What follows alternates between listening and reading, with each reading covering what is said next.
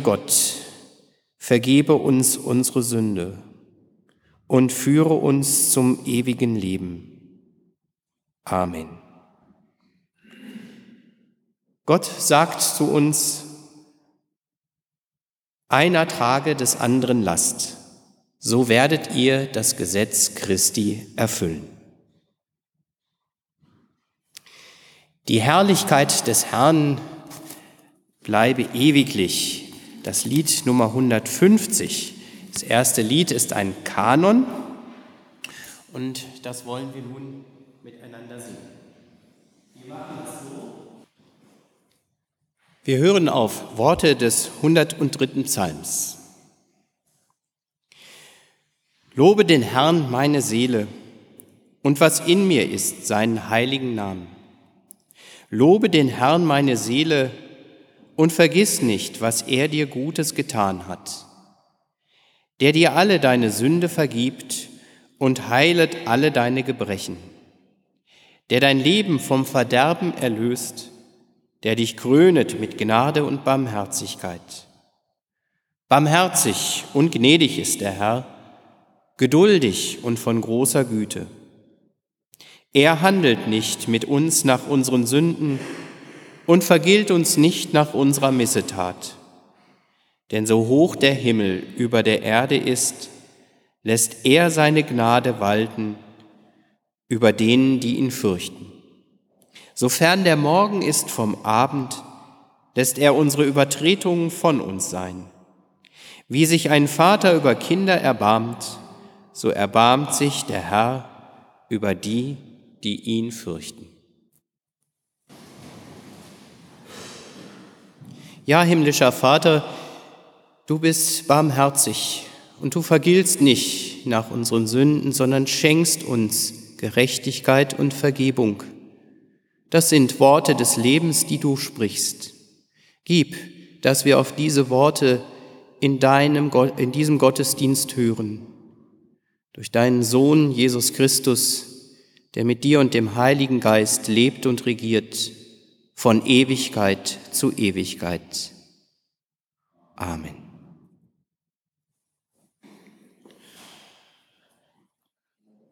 Lesung aus dem Alten Testament im ersten Buch Mose im 50. Kapitel. Die Brüder Josefs fürchteten sich in Ägypten, als ihr Vater gestorben war, und sprachen, Josef könnte uns Gram sein und uns alle Bosheit vergelten, die wir an ihm getan haben. Darum ließen sie ihm sagen, Dein Vater befahl vor seinem Tode und sprach, so sollt ihr zu Josef sagen, vergib doch deinen Brüdern die Missetat und ihre Sünde, dass sie so übel an dir getan haben. Nun vergib doch diese Missetat uns, den Dienern des Gottes deines Vaters. Aber Josef weinte, als sie solches zu ihm sagten. Und seine Brüder gingen hin und fielen vor ihm nieder und sprachen, siehe, wir sind deine Knechte. Josef aber sprach zu ihnen, fürchtet euch nicht, stehe ich denn an Gottes Statt? Ihr gedachtet es böse mit mir zu machen, aber Gott gedachte es gut zu machen, um zu tun, was jetzt am Tage ist, nämlich am Leben zu erhalten ein großes Volk. So fürchtet euch nun nicht, ich will euch und eure Kinder versorgen. Und er tröstete sie und redete freundlich mit ihnen.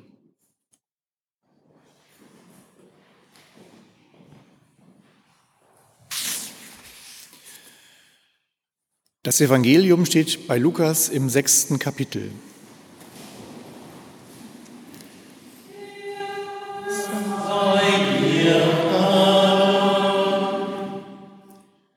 Jesus sprach, Seid barmherzig, wie auch euer Vater barmherzig ist.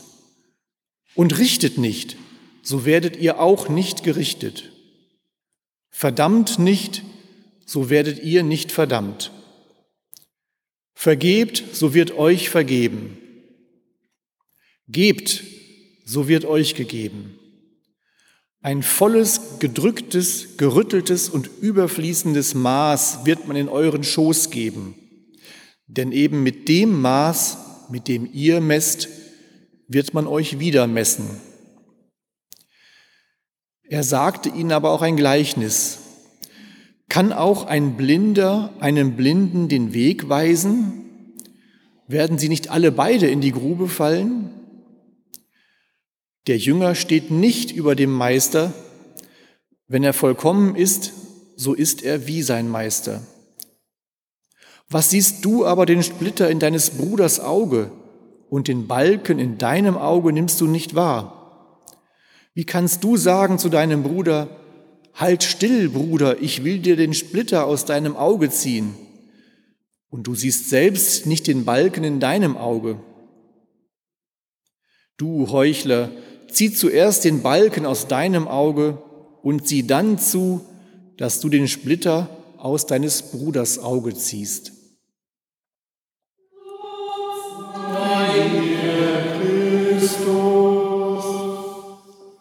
Lasst uns mit der Christenheit auf Erden unseren christlichen Glauben bekennen.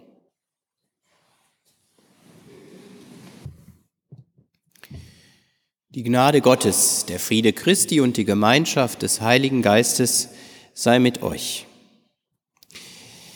Der Predigtext für den heutigen Sonntag, vierten Sonntag nach Trinitatis, ist der Text der alttestamentlichen Lesung, die wir vorhin gehört haben, die Geschichte der Begegnung zwischen Josef und seinen Brüdern. Liebe Gemeinde, man sieht sich immer zweimal im Leben. Wer zuletzt lacht, lacht am besten. Diese Sprüche fielen ihm zuerst ein, als er die Einladung zum 30-jährigen Abiturtreffen in der Hand hielt. Alle seine alten Lehrer würden da sein, stand auf der Einladung. Oh nein, er hatte keine schönen Erinnerungen an die Schulzeit. Besonders der Mathelehrer hatte ihm das Leben schwer gemacht. Mathe-Leistungskurs. Er hatte kaum ein Bein an den Boden bekommen. Eine Vier in der Klausur war oft schon ein Glücksfall. Schlimm genug. Das Schlimmste aber war, so interpretierte er das mindestens, das hämische Grinsen des Lehrers, wenn es mal wieder eine Fünf wurde. Meier fünf. Das Heft flog über die Klasse. Mathe wird dir im Abitur noch das Genick brechen, prophezeite der Lehrer. Hatte es dann aber nicht. Das Abi wurde ganz knapp geschafft. Statt einer Gratulation am Tag der Zeugnisübergabe hatte dieser Lehrer nur ein Naja wenn nicht jetzt, dann später über die Lippen gebracht. Und jetzt war es später, 30 Jahre später. Es war kein Spaziergang für ihn gewesen, aber er hatte es geschafft. Aus ihm war doch jemand geworden. In der letzten Bank saß er im Leben nun nicht mehr, eher ganz vorne. Im Studium war er erfolgreich, er setzte noch eine Promotion obendrauf. Das hatte ihn nicht etwa arrogant oder überheblich gemacht, nein, keineswegs. Eigentlich war er immer er selbst geblieben. In der Firma ließ er sich nicht mit Herr Doktor anreden. Das brauchte niemand von seinen Kollegen oder auch seinen ihm Untergebenen zu tun. Er drehte die Einladung noch einmal in seinen Händen um. Ja, man sieht sich immer zweimal im Leben, dachte er. Wer zuletzt lacht, lacht am besten. Jetzt war die Zeit, wo ihn einer als Herr Doktor wird wieder anreden müssen. Der Mathelehrer. Und er malte sich die Szene schon ganz lebhaft aus, wenn dieser ihn wieder mit Meier anreden würde und er dann sagen würde, für Sie immer noch Herr Doktor Meier. Damals musste ich zu dir aufblicken, dachte Meier, jetzt wirst du lernen, zu mir aufzublicken. Unser Schüler Meier, ein biblischer Josef, da gibt es sicher Ähnlichkeiten im Leben der beiden. Auch Josef hätte ja alle Gründe gehabt, seine Brüder zu ihm aufblicken zu lassen und sie mit Häme zu begrüßen. Ach, man sieht sich immer zweimal im Leben. Was hatten ihm die Brüder nicht alles angetan? Sicher, er war nicht ganz schuldlos daran. Er hatte als Lieblingskind seines Vaters Jakob mit seiner Eitelkeit seine Brüder manches Mal bis aufs Blut gereizt. Aber was dann geschah, war gemein und keineswegs mehr ein einfacher Geschwisterstreit ihn als Sklaven an eine Karawane von Kaufleuten zu verkaufen, seine Sklavenzeit in Ägypten, die dann folgte, in den Fängen des launischen Weibes seines Herrn Potiphar, Gefängnis, aber dann danach ein märchenhafter Aufstieg zum zweiten Mann in Ägypten. Und dann kommt diese Hungersnot. Seine Brüder kommen und wollen Getreide kaufen. Er erkennt sie sofort seine Brüder erkennen ihn aber nicht. Etwas spielt er mit ihnen, sagt, sie seien nur Spione, die Ägyptens Schwachstellen auskundschaften wollten, behält dann einen der Brüder als Pfand zurück, als sie mit ihrem Getreide nach Hause wollten. Er fordert, wenn sie wiederkommen, sollten sie auch den jüngsten Bruder Benjamin mitbringen. Der Vater Jakob, der immer noch um Josef trauert, weigert sich. Er sagt, zwei Söhne habe ich nun schon verloren, soll ich noch einen dritten verlieren?